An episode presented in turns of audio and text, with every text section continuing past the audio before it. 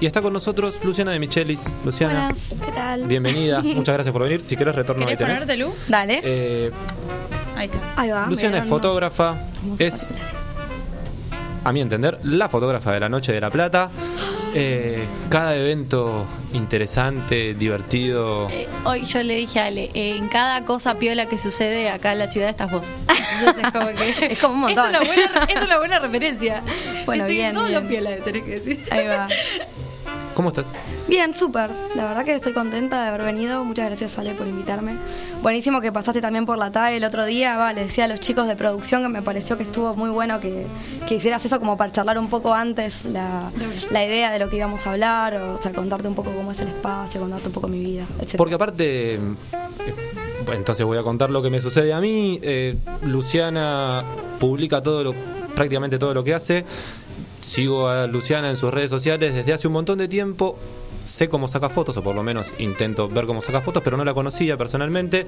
Eh, entonces fue como, bueno, vamos a charlar un poco y a, partir de ahí sale lo que sale. Eh, y podemos empezar entonces por el espacio en el, en el que conversamos, que es la TAE. Sí. Eh, estás en la TAE hace un tiempo. Estoy hace como 5 o 6 años en la TAE, hace un par. La TAE es la Escuela de Artes Escénicas. No, la Escuela de Arte, Arte Sin S y Oficios del Teatro Argentino de La Plata. Ah, mira. Bien, Escuela Sí, de Arte y Oficios del Teatro Argentino de La Plata, que se desarrolla de una manera muy extraña porque Sí. son alumnos que se convirtieron en docentes Sí. para que la cosa no se frene. Claro, yo lo que te había comentado el otro día es que básicamente hubo como una renovación en la escuela desde hace unos años, de- en donde de repente los, los que fuimos alumnos, de repente nos convertimos en docentes de la mayoría de las currículas, sea iluminación, fotografía, bueno, audiovisual, espacio escénico, perdón, escenografía. Estoy golpeando la mesa y los chicos me están retando.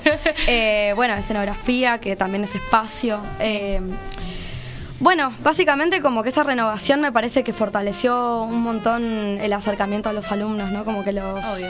los chicos vienen a producir a la escuela, lo toman como un espacio bastante propio que siento que a veces en, en otras estructuras más académicas eh, sucede, bueno, que es como todo un poco más engorroso, ¿no? Como para ir y directamente producir lo- la idea que uno tiene en la cabeza, ¿no?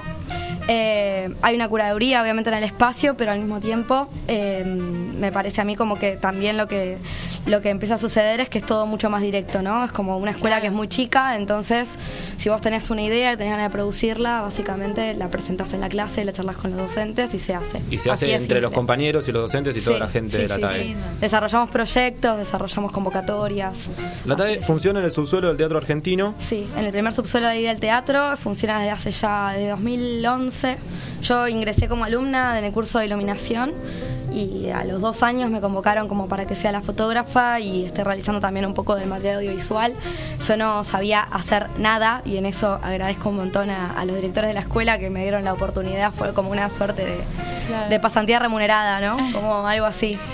Eh, donde bueno aprendí a sacar a sacar mejores fotos yo sacaba fotos pero obviamente mejoré muchísimo Eh, bueno me dio la posibilidad también de, ampliar un poco yo no filmaba y de repente tuve que aprender a filmar porque había que producir contenido para la Claro. escuela Claro, Como un O sea, terreno súper experimental en ese sentido. obvio yo estudié comunicación como vos también estudiaste comunicación Ahí va. Estoy, estoy en eso. estás sí. en eso Sí, sí, Ah, sí. bien yo también hace como un tiempo Estoy, estoy como, sí, sí, sí, ya carácter personal. sí tal cual intentando terminar la carrera ya me quedan finales pero De una. Y Luciana, dentro del, del TAE decís que Es muy loco que hay gente que le dice la TAE y hay gente que le dice el TAE. Es como. Para Bueno. mí es la. Para mí es como que el mundo se divide entre la gente que le dice la TAE Le y la TAE, gente que le Bueno, TAE. le TAE. Es como muy loco como- porque yo observo, ¿viste? No le digo Claro. si le dicen la TAE o le dicen el TAE, pero hay gente que Bueno, le dice hoy es el le TAE. El televisor, la No televisión. sé por qué Claro. que le quedó la TAE por lo general, le decimos la TAE. Bueno, entonces es la TAE. Sí. Eh, ¿Qué diferencias eh, sustanciales eh, tiene la- enseñanza de la que hablas en la TAE a comparación con la enseñanza de las facultades, en Bellas Artes o en Comunicación? completamente antagónica, básicamente. En la escuela vos podés armar tu propia currícula para empezar. Vos podés elegir, porque los cursos son cuatrimestrales, Mm. Actualmente los cursos son pagos, pero la idea inicial de la escuela era que fueran gratuitos. Sin embargo, ya desde hace varios años que ni el teatro ni una organización nos puede financiar los cursos. Entonces, digamos, ahí lo que hacemos es cobrarlos a la mínima currícula posible, cosa de poder sustentar con un 20% eh, lo que sucede en la escuela y el 80% es para el docente, ¿no? Eh, lo cobramos lo más barato que podemos, pero la verdad que es cierto de que me parece que es un espacio que cualquier organización público debería financiar. Obvio. Sí. sí, sí, sí, estamos hablando de gestión cultural absolutamente. Sí, tal cual. Aparte se desarrollan proyectos, se desarrollan un montón de cosas que me parece a mí que eh, no hay muchos espacios en la ciudad de La Plata. Va, la, la Plata creció exponencialmente desde la creación de la TAE de 2011 hasta ahora, crecieron un montón, muchos espacios eh, donde se vienen desarrollando obra, Claro. ¿no? En la ciudad. Pero al mismo tiempo, un espacio con esa estructura que tiene esos lugares enormes como para poder producir, esos talleres, una relación directa con el teatro argentino, eh, un espacio también me parece a mí que, que cada, pe- cada persona que va al teatro lo primero que dice es, este es un lugar que hay que mover, este es un lugar donde me encantaría que pasen cosas. Hay que explotarlo un poco Siempre- más al Es que siempre te da esa sensación, o sea, vos como visitante llegás y la primera, la primera vista que tenés es puta madre cómo nos hacen más cosas, cómo no se mueven más, cómo no, sí, cómo no tiene como más vida, ¿no? Claro, tal cual. Sí. Sí, bueno, y en ese sentido me parece como que la escuela funciona como un troyano obvio. dentro de la estructura del teatro, como para Sí. poder producir. El TASEC lo mismo, pero el TASEC es la, la otra sala del teatro que sí recibe financiamiento.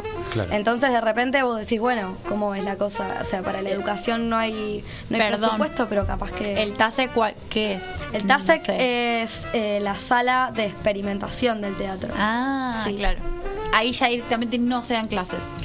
Ahora van a ver como unos talleres, que ahora se va a armar como un festival, que la verdad que no estoy muy interiorizada como para poder difundirlo de la mejor manera, Sí, pero obvio. lo comento muy superficialmente, donde van a venir invitados internacionales, es decir, está buenísimo, porque así tiene que ser. Obvio, si la escuela totalmente. funcionara de la misma manera, yo creo que haríamos cosas Sería enormes así. y sin embargo hacemos millones de cosas. E incluso, con claro, nada. me comentabas el otro día que ustedes están produciendo más que el mismo teatro. Sí, es que hubieron años donde justamente las producciones del teatro, ponele que fueron cinco, y de repente las producciones de la escuela fueron 10, 15. O sea, Claro, sucedió. Y la persona que estaba como encargada de difundir eso, lo loco es que soy yo, ¿entendés? Porque el teatro replica las publicaciones que nosotros hacemos, pero es cierto que el área de comunicación no, no está integrada produciendo las piezas. Entonces ahí tengo como un laburo que es enorme. Enorme de todos lados. Enorme de todos lados, sí, realmente. Claro. Porque podés hacer lo que quieras, pero al mismo tiempo hay que hacer todo para un montón de proyectos distintos. Claro. Entonces, bueno, ahí entra como en juego la creatividad, que por suerte la laburamos con, con los docentes eh, o con los coordinadores de cada proyecto como para que funcione de la mejor manera. De una. Sí, ¿Qué piola? sí, está re buena la Sí, escuela. posta. Los cursos son baratos, todos salen 500 pesos, que la verdad que para un curso de, por ejemplo, de Ah, no fotografía, sí, no. yo estaba haciendo un curso de fotografía, el último curso que hice me salía 900 por mes, sea, es una locura. Entonces, vos decís, bueno, la realidad es que por 500 pesos estás haciendo un curso en el medio de la ciudad de La Plata, en un espacio que es enorme, Sí, con también- docentes de primera, o sea... Y bancando un poco la, la autogestión del espacio en sí, o sea, sentir que estás aportando a la comunidad esta piola también. Tal cual. Y además Sí, sí. proponiendo espacios y oficios como la iluminación, la escenografía, que por ahí no, se proponen en otros espacios. Claro, es que son tan específicos que no existen. Porque, Claro. por ejemplo, eh, iluminación. Iluminación existe la carrera de diseño de iluminación en la UNA en Capital. Hay una carrera directamente. Después hay cursos privados en Capital, Sí. pero en La Plata no hay nada y menos a ese precio. O sea, no existe Claro. un Claro. curso de iluminación escénica a ese costo. No hay. Nunca. No, no existe. Estamos hablando... ¿Y así? Ya, no, no, eso, y así con varios Y cursos. así con todo, bueno, claro. es- Estamos hablando con Luciana de Michelis, es fotógrafa y docente de un montón de cosas dentro de los artes escénicos. ¿Cómo, cómo empezaste a sacar fotos? ¿Cómo, ¿Cómo nació la fotografía en vos? Ay, no sé. Piense, Eh, piense. ¿Qué fue? ¿En 2007? 2000, no sé. Yo estaba terminando la secundaria, arrancando... No, sí, empezando la secundaria, donde, bueno, empecé a hacer cursos baratos en el pasaje Gerardo Rocha. O sea, la verdad que mi familia no es una familia súper pudiente como para Sí. poder pagarme las escuelas, digamos, de fotografía, que siempre fueron de la misma manera que estos cursos que les estoy comentando, ¿no? Claro. Eh, entonces siempre busqué la manera de poder financiarme esos cursos y que no fueran como una complicación enorme para mi vieja. Eh, así que bueno, nada, terminé haciendo como cursos cortos, que me parece a mí que para mi formación inicial estaban bien, pero después obviamente como que en la medida que vas avanzando tenés como un montón de otras inquietudes que no son técnicas, sino que son más capaz de referidas a la producción de obra o referidas a cómo vas a, a laburar con esas imágenes que los cursos no podían darme. Claro. Eh, entonces en algún momento hubo un par de años que yo dejé de, de hacer cursos en algún punto y empecé a producir, a producir, a producir, simplemente a producir. Así que... Pero sí, fue 15, 16 años, algo así. sí. ¿Estudiaste perio? Estudié comunicación, sí. Claro, nunca pasaste por diseño de comunicación visual ni nada. No, no, no. Qué loco. No, no. Estuve a punto de estudiar cine, pero me pasó que en Perio, a mí me gustaba escribir en la secundaria, entonces dije, bueno. Claro. eh, estuve también en el LITIN en la facultad. Estuve Claro. mucho tiempo en el LITIN, tuve como cuatro años con Marina y Ulises. Claro. Marina Arias, Ulises Cremonte. Ulises Cremonte. Sí, sacamos dos libros, estuvo re buena la experiencia del LITIN y también me. Yo, ah, yo me sentía como sapo de otro pozo, porque en algún punto era como. Todos mis compañeros eran súper escritores y leían muchísima literatura y yo siempre llegaba, pero como hasta ahí, pues estaba más metida con la fotografía. Claro, claro. Y me pasó que en algún momento como que Ulises y Marina pudieron leer eso y pasaron situaciones como locas, como que de repente, no sé, empecé a armar imágenes a partir de los cuentos que yo estaba armando eh, y de los cuentos de mis compañeros. O sea, no sé, hicimos como unas postales. ¿no? Ah, muy bueno. Sí, nada, qué sé yo, sí, para la presentación del libro hacíamos esas cosas, o yo hacía las tapas de los libros. Nada, Sí, sí, como... Te las rebuscaste para encontrarte como tu camino visual. Sí, porque aparte ellos siempre fueron como muy amables conmigo, es como que siempre estuvieron muy atentos a, a esa parte mía, ¿no? Y creo que reentendieron cuando yo en algún punto me corrí del espacio, porque no es que era de mala, sino que yo quería más sacar fotos que escribir, entonces... Eh, sí, la verdad que sí. Y bueno, después también lo que me pasó un poco en Perio es que yo llegué y dije en la primera clase que iba a ser reportera gráfica. Me Claro. encontré con, con cualquier otra cosa en la facultad. Eh, obviamente no te- yo ya sabía igual que no había nada de fotografía, yo ya lo sabía. Hay que aclarar que en la Facultad de Periodismo no se enseña a sacar una foto. No. No. pero hay un montón de alumnos que sacan fotos. Sí, eso es lo muchísimos. Y que nadie me parece Sí. que está como. Eso es cierto. O sea, es una beta re poco explorada por parte de la, de la situación académica de la facultad. Sí. Y que si quisieran podrían laburar un poco más en eso porque no, es re triste. Sí, sí, está Gabriel Hernández dando el, curso de fotoperiodismo que yo lo hice y casi lo desapruebo. Eh, me pasó que la beta me parecía un, un poco llevada como a una visión que tiene más que ver con el Argra que a una producción creativa, ¿no? Como hacer Claro. como a una representación de, de la realidad en la fotografía, ¿no? Como decir esto es verdad. O sea, yo te, te saco una foto para un medio y te digo cómo fueron las cosas, ¿no? Y me parece que en algún punto en fotografía se tiene que pensar lo mismo que lo que se piensa cuando uno escribe una nota. ¿Por qué en la facultad no se cuestiona que una nota eh, tiene una visión y tiene una postura y puede tener un montón de subjetividad, porque ya hemos visto en millones de materias que la objetividad no existe. ¿Por qué les pasa lo contrario con la imagen? No, no entiendo todavía eso en la facultad. Como creo que hay un terreno ahí que hay que laburar un montón. Totalmente. Sí. O sea, la, la- la imagen también es una construcción. Hay un montón de factores Obvio. que intervienen. Y todo el mundo sabe que hay imágenes que pueden ser, no sé, retocadas o postproducidas o... Sí, aparte, o sea, ilustrar en ese sentido una nota con tal o cual imagen es una decisión Es política. una decisión O sea, política. es una decisión política, social, representa tus intereses, las ganas que vos tenés de poner esta foto y no esta. Entonces, es un debate que nunca se termina de dar en las clases. Sí. Siempre estamos como muy ahogados en lo que es el cuerpo de la nota Sí. y cómo el cuerpo de la nota te quiere demostrar un cierto interés y nunca la foto. Y quieras o no, la foto es como lo, lo que primero ves, es el primer impacto, es lo que te tiene que representar la nota Sí. y nunca se toca, eso es verdad. Por algo la mayoría de los medios de comunicación con los que interactuamos todos los días, lo primero que hacen es mostrarte una imagen y después mostrarte un texto. Claro, o sea, obvio. como que ahí hay una relación que es re importante y no está muy hablada en la facultad. Posta. Que tiene mucho que ver con cómo se reproduce en redes sociales también hoy. Claro, a eso me refería. se, se leen dos líneas y se reproduce una foto. Claro. Pasó hace menos de un mes con, con la movilización de Astillero Río Santiago, Sí. en el momento en que un patrullero atropella a un pibe Tal cual. y salieron 10 fotos, filmaciones del patrullero tomando envión para atropellar a ese pibe y una foto en un diario de la gente subida arriba del patrullero reventándolo. Tal cual. Entonces esa construcción en ningún momento se, se, se puso en discusión. charla. Sí, sí, obvio, es pero clave me parece a mí para la construcción de la información. No se puede pensar por fuera de la imagen o pensarse únicamente en las tres disciplinas que nos plantean, que son gráfica, radio y audio. O sea, Claro. queda recotado. ¿Dónde queda la foto ahí? La imagen fija, no existe. Claro. Y la verdad que tiene un montón para dar. Es como hay mucha tela para cortar ahí. Y en ese sentido, ¿desde dónde te gusta encarar? decidir y traer su propio material y después empezar como a desmembrarlo.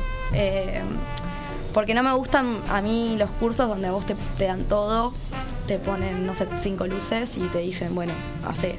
Me parece a mí que eso les corta un montón la creatividad.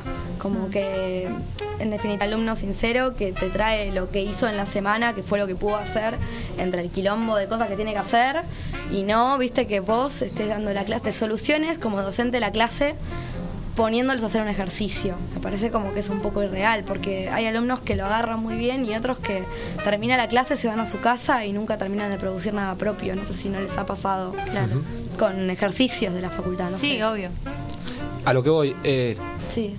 ¿Qué es lo que buscas transmitir de, de lo que vos buscas cada vez que sacas una foto? ¿Qué buscas vos cada vez que sacas una foto eh, que te interesa Sí. transmitir a otra persona? Depende, depende para dónde vaya el sentido de esa imagen que yo estoy produciendo. Por ejemplo, qué sé yo, si yo estoy haciendo una cobertura para eh, alguien que me contrata, alguien que me llama, a mí me pasa que la escuela en algún punto me enseñó que esa imagen no es del todo mía también, que es algo que es muy interesante, ¿no? Porque muchas veces los fotógrafos firmamos o firman la foto eh, y sucede, ¿no? Que hay imágenes que son construidas de manera colectiva, o sea, hubo una persona que hizo el espacio, una persona que iluminó, otra persona, o sea, que pensó todas esas imágenes, Sí. que las creó en Un su equipo. cabeza y que las dirigió. Por ejemplo, en teatro sucede eso, en la parte escénica es así.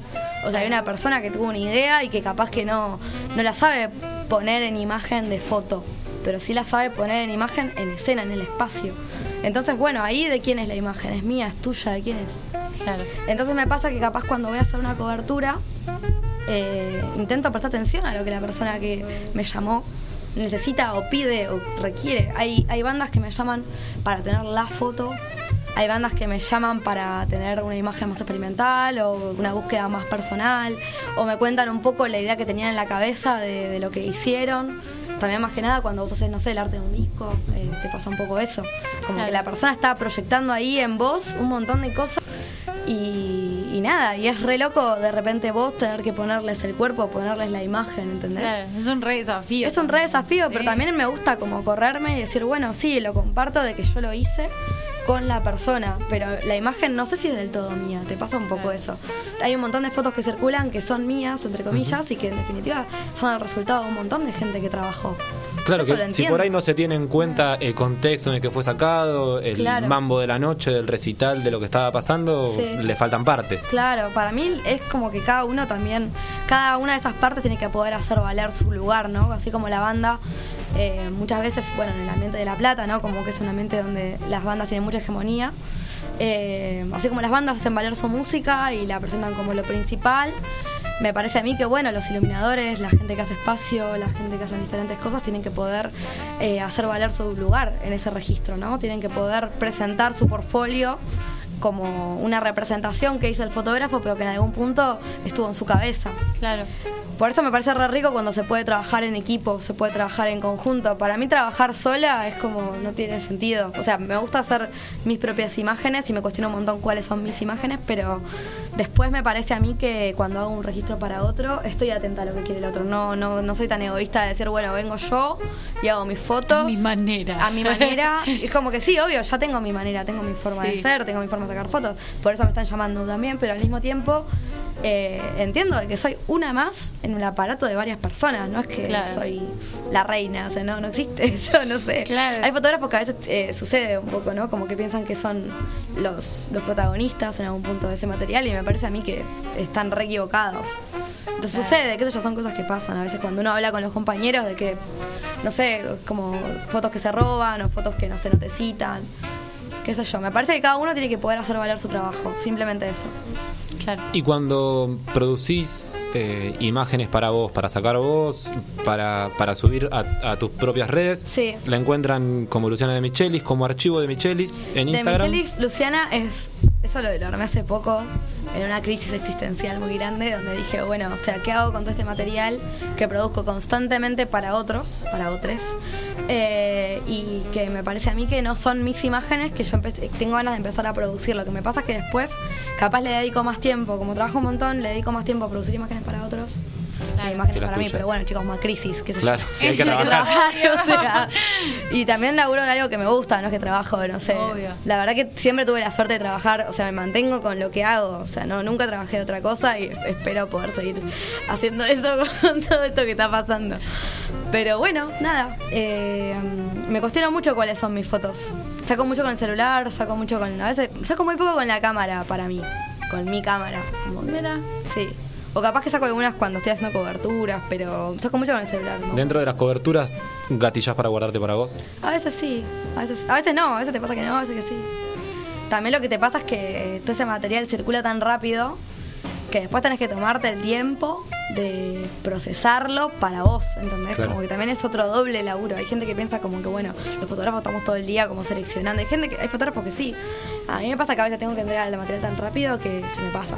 Claro.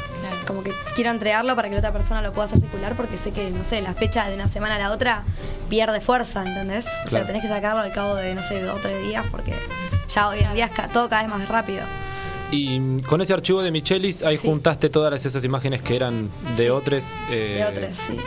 De otros y también, bueno, con todo esto que hablábamos, un poco mías, pero al mismo tiempo para Claro. otros. Claro. Está, está re bueno eso también, me parece como que, no sé, le, le decía a Agustín, mi novio, que ese, ese Instagram se iba a llenar solo, era como, no tengo que hacer nada, solo tengo que compartir lo que hago todo el tiempo. Capaz en el otro ahora estoy como más, viste, "Oh, ¿qué subo? ¿Qué no subo? En- Porque en encima tu subo página cada- personal. Claro, aparte subo cada muy tanto ahora, entonces como, oh, ¿qué subo? Pero bueno, un día me agarro el ataque y empiezo a publicar y ya está. O sea, También pueden encontrar cosas tuyas en internet, tipo Flickr, eh, cosas así. De Flickr lo tengo re viejo, no lo abro hace mil años, ¿no? Tenía un montón de esas cuentas. Después tuve también un Tumblr. Tuve un lucianademichelis.com.ar del cual me arrepiento mucho porque viste que todas las páginas que están en internet tienen como un historial, o sea, vos te puedes meter en una página que no me acuerdo cómo, se, cómo es la dirección, pero básicamente puedes buscar la- el archivo histórico de cualquier página que está en internet. Y supongo que eso está. Así que nada, me quiero matar. Pero no lo busquen. No lo busquen. Intenten enfocarse en sus propias vidas y no en la mía. Y nada, en algún momento actualizaré mi portfolio. Pero por ahora te moves en Instagram. Sí, estoy más que nada Ok. en Instagram. Sí, porque es la red social de los fotógrafos por excelencia. Sí. De todo el pueblo. Todos somos fotógrafos en Instagram. Aguante, sí, para mí todos somos fotógrafos, estamos todo el día, estamos todo el día comunicándonos con imágenes y en la facultad Sí, todavía no estamos hablando de, de eso, ¿entendés? ¡Ah! Del poder de una foto. ¿Cómo Mal. puede ser? Sí, es que es cierto. Mal. Sí. Así que bueno. ¿Qué pasó? Estamos con Luciana de Michelis. Luciana, el otro día, eh, entre todas las cosas que conversamos, eh, De que y viene así, la cabeza. medio a las apuradas, me dijiste una cosa muy interesante. Dijiste, los docentes no se dan cuenta que los pibes, más allá de la clase social que tengan, todos tienen zapatillas y celulares. Sí. Eh, y que no se dan cuenta de que todo el tiempo estamos construyendo a través de fotos. Sí, sí, o sea, ya no tenés que mandar un mensaje, tenés que sacar una foto del teléfono y ya está, ya decís dónde está, ya le decís un montón de cosas. Claro. Hace como 10 años, no me acuerdo, ¿se acuerdan que había como un meme que era como Pixel It Didn't Happen? Que era como, mandame una foto porque si no, no pasó. algo Ah, así. sí. Ah, Cuando, claro. estaba- cuando arrancaron los memes, no sé, como que ya hay una construcción re vieja alrededor de la imagen, ¿viste? Claro. Porque sí, o sea, todos tenemos una cámara en el bolsillo y hay celulares que la verdad que laburan mejor que muchas cámaras, así que Claro. no sé por qué no, no se, se aprovecha. Igual, nada, no se aprovecha acá, o sea, yo creo que en muchas universidades del mundo y en Argentina ya se está produciendo de esa manera. No es necesario tener la cámara que filme en 4K, ni en pedo, o sea, eso, si querés, puede llegar a complejizar en la medida que vos tengas ganas o necesites complejizar esa imagen. Eh, pero siempre que no sea por una cuestión de una pereza, me parece a mí que la construcción que se puede realizar con, con una cámara de un teléfono es enorme, o sea, se puede hacer de todo. Y, y pregunta, ¿no? Pero ¿y de la cultura de la foto? ¿Qué, Sí. ¿qué opinas? Tipo esa cosa de que vas a un bar y hay cuatro personas con cuatro teléfonos sacándole una foto a la birra en lugar de hablar entre sí, por ejemplo. Ah, me, me parece fantástico. no Sí, sé. te gusta. O sea, no me parece está- que está esté mal. Porque viste, que, hay como muchos reacios de, ay, no, mira el recital, deja de sacar fotos, deja de filmar. Es como que hay gente muy, muy anti Sí. cámara y hay gente que piensa que la realidad no se, no se disfruta o no se percibe de la misma manera con una cámara en la mano. Está bien. Vos Sí, sos sí, yo soy uno de ellos. Eh, Por eso, soy- es como un terreno súper en disputa entre los Es otra percepción de la realidad. Exacto. Sí. Es otra percepción de la realidad, pero no está mal. O sea, tampoco puedes hacer un juicio de valor moral con respecto a eso. Yo creo que tampoco se puede hacer un juicio de valor. Porque aparte es- son cosas a las que nos ha llevado la misma hiperconectividad, la, misma globalización, las mismas redes sociales que nosotros consumimos como usuarios. Claro, sí, sí. No, pero también me parece como que es re rico, me parece como que uno tiene que poder comunicarse de la manera que mejor le quede. O sea, como que si a vos te gusta sacar fotos, sacar fotos, te gusta filmar, filmar, o sea, laburá. Eh, Tu con el medio de expresión que quieras, Claro. porque cortar eso es como que no tiene ningún sentido. Claro. No sé, a mí me pasa que voy a recitales a veces si no llevo la cámara y recitales que me aburro, chicos. O sea, me pasa como que, uy, qué largo. ganas de sacar digo. fotos. Sí, tengo ganas de sacar fotos, me pasa todo el tiempo. Claro. Que, no sé, hay, hay momentos donde me encantaría no estar sacando fotos y hay momentos donde te pasa que si no sacas fotos es como, uh, qué largo. No termina hizo. más. Se hizo Claro. largo, se hizo largo. Es otra percepción de la realidad y del Totalmente. tiempo, porque estás ocupado en hacer algo, no es que estás simplemente mirando. De hecho, me parece como muy loca la, la visión pasiva a veces de, de las personas que van a eventos. A mí no me gusta. ¿A qué te referís? No sé, como pasiva. que digo como estar una hora y media mirando bandas en el mismo lugar, tomando una birra y hablando con alguien. No sé, me parece. A veces me encanta y a veces me aburre un montón. No sé, depende qué banda también, ¿no? Claro. Siempre sucede eso, depende de qué estás viendo, qué estás escuchando. Luciana, sacás fotos a, te diría que la mayoría, podemos decir la mayoría de, de los eventos grandes de acá de La Plata. Sí. ¿Cómo empezaste? ¿Por dónde? ¿Con quiénes? Mi primer banda eh, fue Apio Agrio. En su primer recital, el primer recital de Apio Agrio, que fue en 2011 en un bar que ya no debe ni existir, por 22 y 61, una cosa así. Tenía 16 años, 15. Y tenía una cámara re chota que me trajo mi abuela de cuando se fue de viaje. Me dijo, bueno, tomá. Que también fue como muy loco, ¿viste? Porque mi familia es muy de otro palo. Mi abuela es enfermera, mi mamá es radióloga. O sea, no entienden nada del. De hecho, el día que le dije a mi mamá que capaz estudiaba cine, era como, no, vos me estás cargando. Estudia comunicación. Claro, mi mamá ya le dije que iba a estudiar periodismo y pensaba que iba a ser la notera de C5N. ¿entendés? Era como... Todos pensamos que íbamos a hacer eso. No, y yo igual ya sabía que no, ¿viste? Pero ella como estaba re convencida, y yo como, bueno, pensá lo que quiera, veré qué mierda hago de mi vida. Claro. Así que ese fue el primer recital. Y después, no sé, como que la cosa se fue dando. Hubo un año capaz en 2015 que empecé a dedicarme un poco más fuerte. No sé por qué, qué pasó, pero laburé un montón ese año, en 2015. Un montón con bandas. Y, y formando tanto parte de la escena, ¿qué, qué estás escuchando? ¿Te gustan las bandas que vas a ver? ¿Te- Sí, obvio, me ¿Te encantan, gustan? sí, de una. ¿Qué, obvio. qué escuchas? Y no sé, las Todas las que pibes. sacas fotos. Claro, sí, Aparte sí. es como muy loco porque también te pasa que, no sé, sos una persona que, no sé, te pasan las maquetas, te, te hacen formar parte, ¿entendés? Claro. Hubieron procesos creativos que estuve, no sé, de principio a fin. Que sos parte de la consulta también. Claro, no sé, me, me acuerdo mucho de, De las Fran. bandas que te gustan, Sí, digamos. me acuerdo mucho de Fran, de Fran Formica, que lo, lo- tuve ahí, digamos, desde que me empecé a mostrar las maquetas de su, de su disco solista. Cuando empezaba a dejar Frankie's Dead, viste, ya como que estaba con Frankie Dead en un momento medio raro, que finalmente Frankie Dead terminó y para mí fue como, no. Estuve en un casamiento trabajando, en un casamiento hermoso, igual, eh, de dos chicas, Steffi y Car. El día que terminó Frankie's Dead, que eh, terminó como decirlo, se separaron, básicamente. Claro. Eh, no sé cómo llega a eso. Bueno, básicamente arranqué por ahí, pero bueno, sí, estaba como comentando que sí, a veces las bandas me muestran como el material y está re bueno como laburar también desde ahí si vas a tener que estar, no sé, armando algún tipo de gráfica. En el caso de Claro. Fran tenía que armar la tapa. Ahora estábamos, estaba- estábamos, estamos, no sé, pensando en un video, dirigidos videos también, el año pasado. ¿Cómo fue meterte en, en, Raro. en ese mambo? Porque Raro. me imagino que siendo no sé si te sentís especialista en fotografía, pero me Sí. imagino que sí, eh, de repente salir de ese lugar Sí. de comodidad, que es, bueno, soy bueno haciendo esto, y ponerte a filmar que es otra cosa, Es otra distinta, cosa, muy distinta. sí. ¿Cómo te sentiste ahí en, en eso? ¿Cómo fuiste aprendiendo? Y me mandé. De hecho, cuando me, me dijeron Fuzz de Ley fue la banda que me pidió un video. Y yo le dije que no, me acuerdo. Y después le dije que sí. Fue como, bueno, dale, Lo hago. lo hago, ya fue. Y empezamos a armar el material y quedó zarpado. Yo como que estoy recontenta con cómo quedó el video. Hay cosas que capaz me hubiera gustado mejorar, capaz como más de re- la relación, viste, de la, la coherencia. Me parece a mí como que eso es una cosa que me cuesta un montón. ¿Cómo? A, a ver, eso de la Coherencia entre coherencia. Y armar el plan de rodaje, armar como la organización de todo el proyecto, hay como que meterle una ficha especial que recién ahora estoy aprendiendo a cómo hacerla o cómo dirigir a otra persona, cómo vos tenés que decirle, porque en realidad es como que vos estás dirigiéndole la cámara a otra persona, eso es loquísimo. Claro. Vos no, usás, no, no fuiste cámara, vos dirigiste. Claro, yo dirigí. Es que escribiste los Rarísimo. rodajes y te Sí, pusiste rarísimo. a dirigir. El cámara fue Fran Vacas, que Fran pobre. Fran te mando un beso, no creo que estés escuchando. Nada, Fran se la rebancó. Paciencia, paciencia, Mucha Fran. paciencia y también mucho mucho amor, digamos, entendía muy bien las imágenes que yo hacía, entonces también como que tenía mucha mucha empatía y como que nada, sabía que estaba recibiendo órdenes de, de una directora que no había hecho nunca lo que estaba haciendo, entonces Claro. era como, Claro. bueno, vamos por acá, vamos por acá, te estamos así, vamos así, como que siempre era muy en ese plan. La verdad que Fran como cámara, yo nada, gracias Fran, gracias por todo. No, estuvo buenísimo, estuvo en cámara en los dos videos, en el de nave y en el de Fútbol LA y la verdad que una masa. El equipo, todos los dos equipos estuvieron buenos. La verdad que fue como un proceso re lindo. Mal.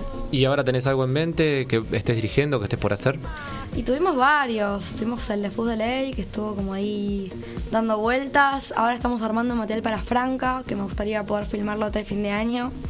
Y para que salga el año que viene, ¿no? En un principio queríamos sacarlo como la gran Fútbol LA, ¿viste? Terminarlo, hacer la tapa, el video, todo para el, no sé, para octubre. Sí. Y de repente yo ya me di cuenta que en un proceso de dos meses es prácticamente imposible Claro. hacer todo. Con Food Ley fue muy especial y como que me subí a la manija de los chicos y estuvo buenísimo porque lo hice de una buena vez. Pero es cierto que si tenés más tiempo para laburar es fantástico. Y también ahora, no sé si va a term- yo creo que va a salir, pero el otro día hicimos una producción con Chris Alanis, que es una rapera de Capital, y Chris nos dijo que tenía muchas ganas de hacer un video. Eh, y con el pequeño equipo técnico que se armó en la sesión de fotos, parece que vamos a armar un video. Está buenísimo. Sí, así que bueno, ahí también ahí voy a estar haciendo, voy a estar haciendo cámara, que también es un proceso que nunca hice, o sea, es como Claro. re loco. Así que sí, va a estar, va a estar bueno, hay como algunos proyectos audiovisuales. Y en- una. en el sentido de, de dirigir, Sí, hablabas de los tiempos, tenés que hacer, o sea, haces toda la parte previa, los guiones de rodaje, después te pones a editar. sí, es muy ¿no? loco poder ent- entender lo que la banda quiere, lo que la canción necesita, o sea, poder armar todo eso es un proceso que es gigante. O sea, es, son muchas reuniones, muchas charlas, muchas discusiones. Eh, mucha organización también con la dirección de arte. Eh, yo trabajo mucho con, con Romeo, que es un amigo mío que hace una dirección de arte que me gusta un montón. En el video de nave estuvo Flor, Flor de Fuego, que también hizo una, un laburo zarpado.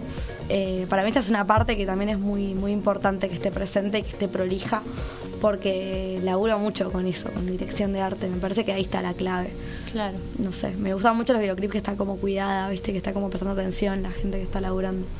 Así que. Ay, me perdí en la pregunta, perdón. No, no, era eso, era eso. Sí, Son sí, sí, las se 10 menos 10 de la noche, se nos Uf, empieza se a terminar el programa y quiero hacerte una última pregunta, Sí, si es que si es que hay- tiene una respuesta y es cu- ¿cuál es tu verdad sobre la imagen? ¿Qué es lo que pensás sobre la imagen Yo no creo que existe Que- una verdad que, que buscas? en la imagen. Gran respuesta. Excelente, gracias. Sí, sí, de una. de una. ¿Querés que diga algo sobre eso? Por favor. No, me parece a mí como que, como todo lo que aprendimos en, en la facultad. Por eso yo, cuando me preguntas si estudié periodismo, digo que estudié comunicación. Me interesa mucho más la comunicación, el proceso comunicacional. Claro. Y no creo que tenga nada que ver con, con planificación, ¿viste? Como se le da en la facultad, que es como periodismo o planificación. Pero a mí como que comunicación en sí misma tiene como una, una parte súper rica, ¿no? Como para poder investigar. y que justamente como vimos en la Facultad de Comunicación, la verdad no existe, la verdad es una construcción, es una construcción Sí, sí. enorme de un montón de personas o de una única persona. Eh, y que no, no está en ninguna parte y están todas, viste, es como eso, básicamente. Mal. Paso Luciana de Michelis por el probador. Luciana, muchísimas gracias por venir. A vos, ustedes. Eh,